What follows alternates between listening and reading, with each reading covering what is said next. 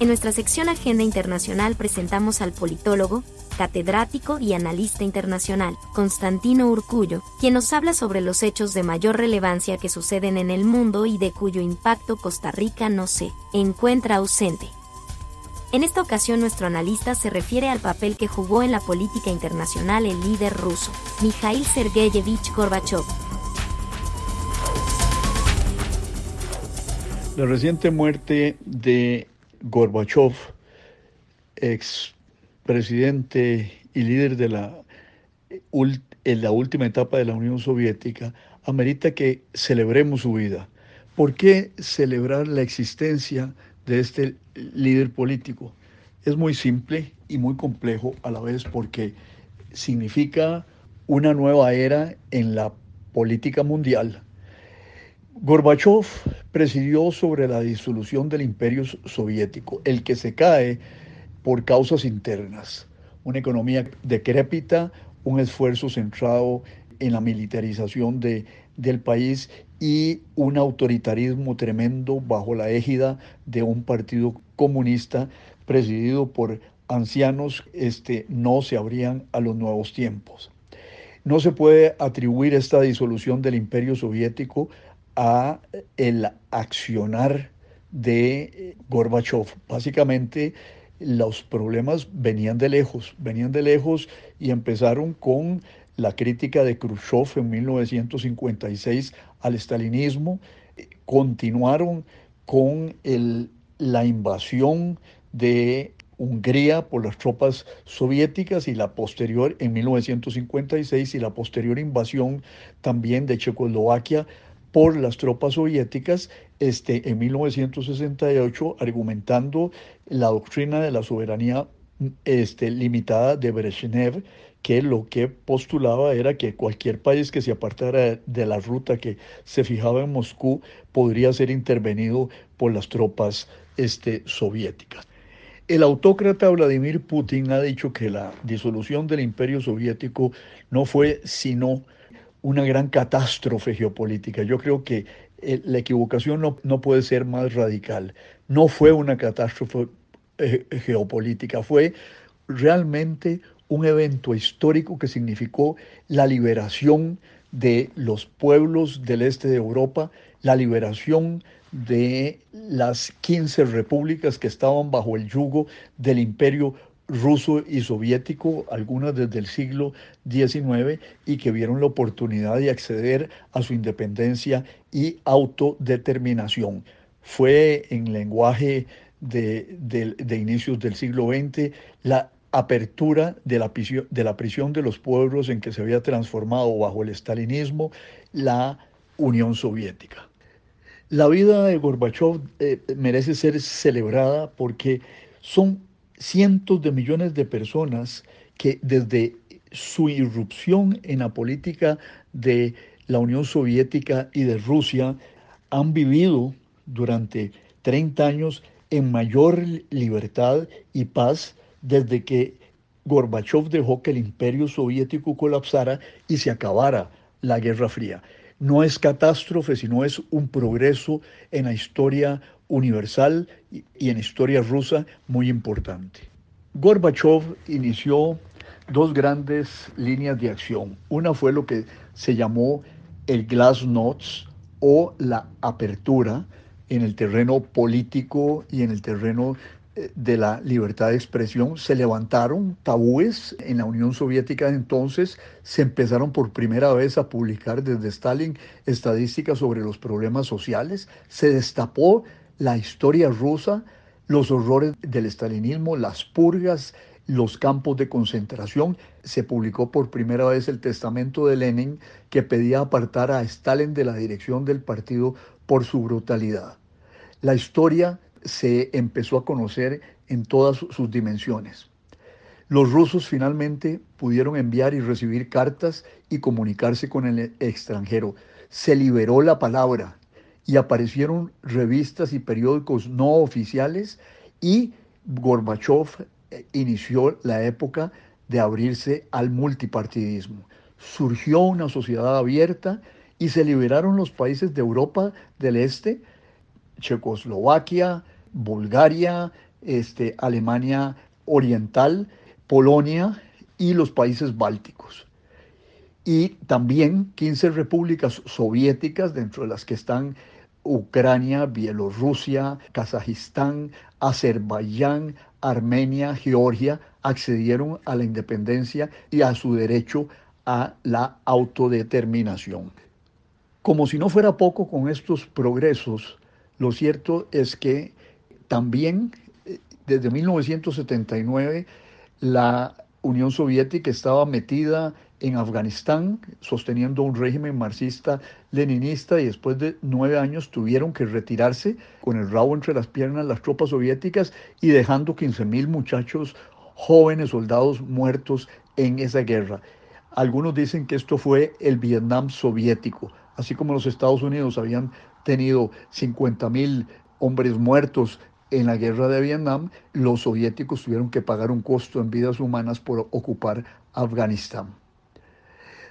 También en el marco de las relaciones exteriores hay que señalar que se produjo algo muy importante que fue que las relaciones diplomáticas con el Vaticano, que estaban suspendidas desde 1923, se reanudaron y el señor Gorbachev visitó al Papa Juan Pablo en el Vaticano. Punto importante. También en el campo internacional el mejoramiento de las relaciones, la distensión con los Estados Unidos se dio. Ocurrió la estadía en el poder de, de Gorbachev. Se emprendieron medidas de control de armas, se firmó un tratado START, hay que recordar las reuniones de Ginebra y Reykjavik, y se eliminaron categorías de armas intermedias que hicieron menos probable una guerra caliente. Y finalmente se le puso fin a la Guerra Fría lo cual fue extraordinariamente importante, porque se alivianaron las tensiones internacionales y dejamos de vernos al borde del el holocausto y del apocalipsis. Creo que eso fue muy bien promovido por el, por el señor Gorbachev y eso también amerita que celebremos esa vida este, que tuvo errores, pero que se caracterizó realmente por una acción que lleva al mundo más cerca de la paz, más cerca de la apertura y de la democracia. El otro, el otro gran eje de la acción de Gorbachev fue la perestroika, que quiere decir reestructuración, eh, pretendió reestructurar la economía, introducir mecanismos de mercado, dejar atrás la excesiva centralización de la economía que no, no realmente no producía el bienestar de la población. Sin embargo, esto no surtió el efecto que generó el glasnost o la apertura, que significó su primer eje de acción. Y con la palabra liberada, la gente empezó a criticar y esperaban que el cambio iba a generar mayor bienestar económico y no lo trajo y eso le generó rechazo y eventualmente la salida del poder del señor Gorbachev y su reemplazo por Boris Yeltsin en su momento. La perestroika no dio los resultados. Hay que señalar algo aquí que es muy importante. Mucha gente en Occidente cuando vino este, el derrumbe, la, erosión, el, colapso de la Unión Soviética, eh, creyeron que iba a desaparecer Rusia como entidad política. Difícil de creer en eso en un imperio que tenía tres siglos de existencia, que primero fue zarista y después fue soviético. Lo que ocurrió en ese momento es que desapareció el comunismo. ¿Qué, qué quiere decir eso?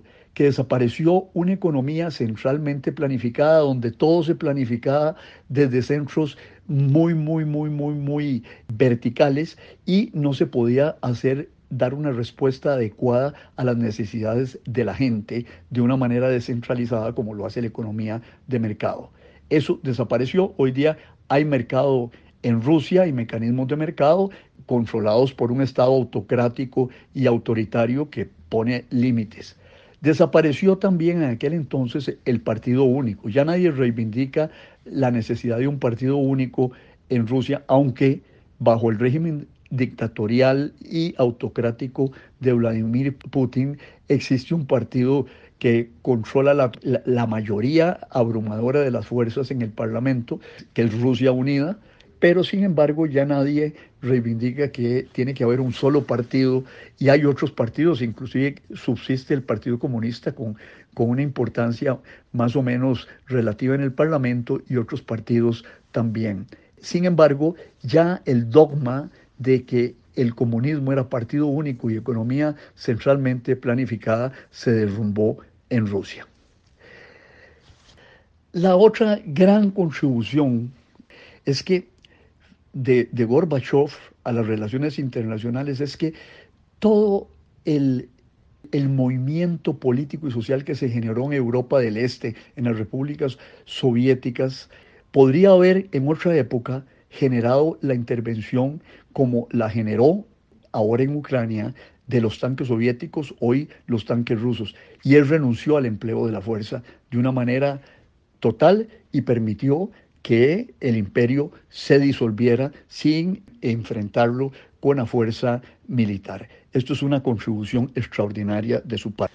Sin perjuicio de que más adelante continuemos el análisis de lo que significó Gorbachev para la Unión Soviética y Rusia, quisiera concluir este breve comentario leyendo un editorial de periódico español El País, del pasado 31 de agosto, que concluye de la siguiente manera. Con Gorbachev se inauguran tres décadas de multilateralismo, de paz y cooperación internacional y de desarme, mientras que Putin es el hombre del unilateralismo, la guerra, la polarización y el rearme.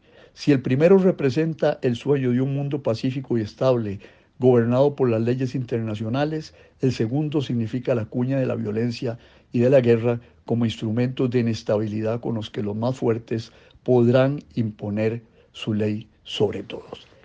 Hasta aquí mi comentario del día de hoy. Los saluda Constantino Urcullo y continuaremos con este tema en los días siguientes. Que la pasen bien. Puede encontrar nuestros podcasts en las principales plataformas de redes sociales como la revista CR, el medio digital independiente para la opinión, la información de actualidad y la cultura.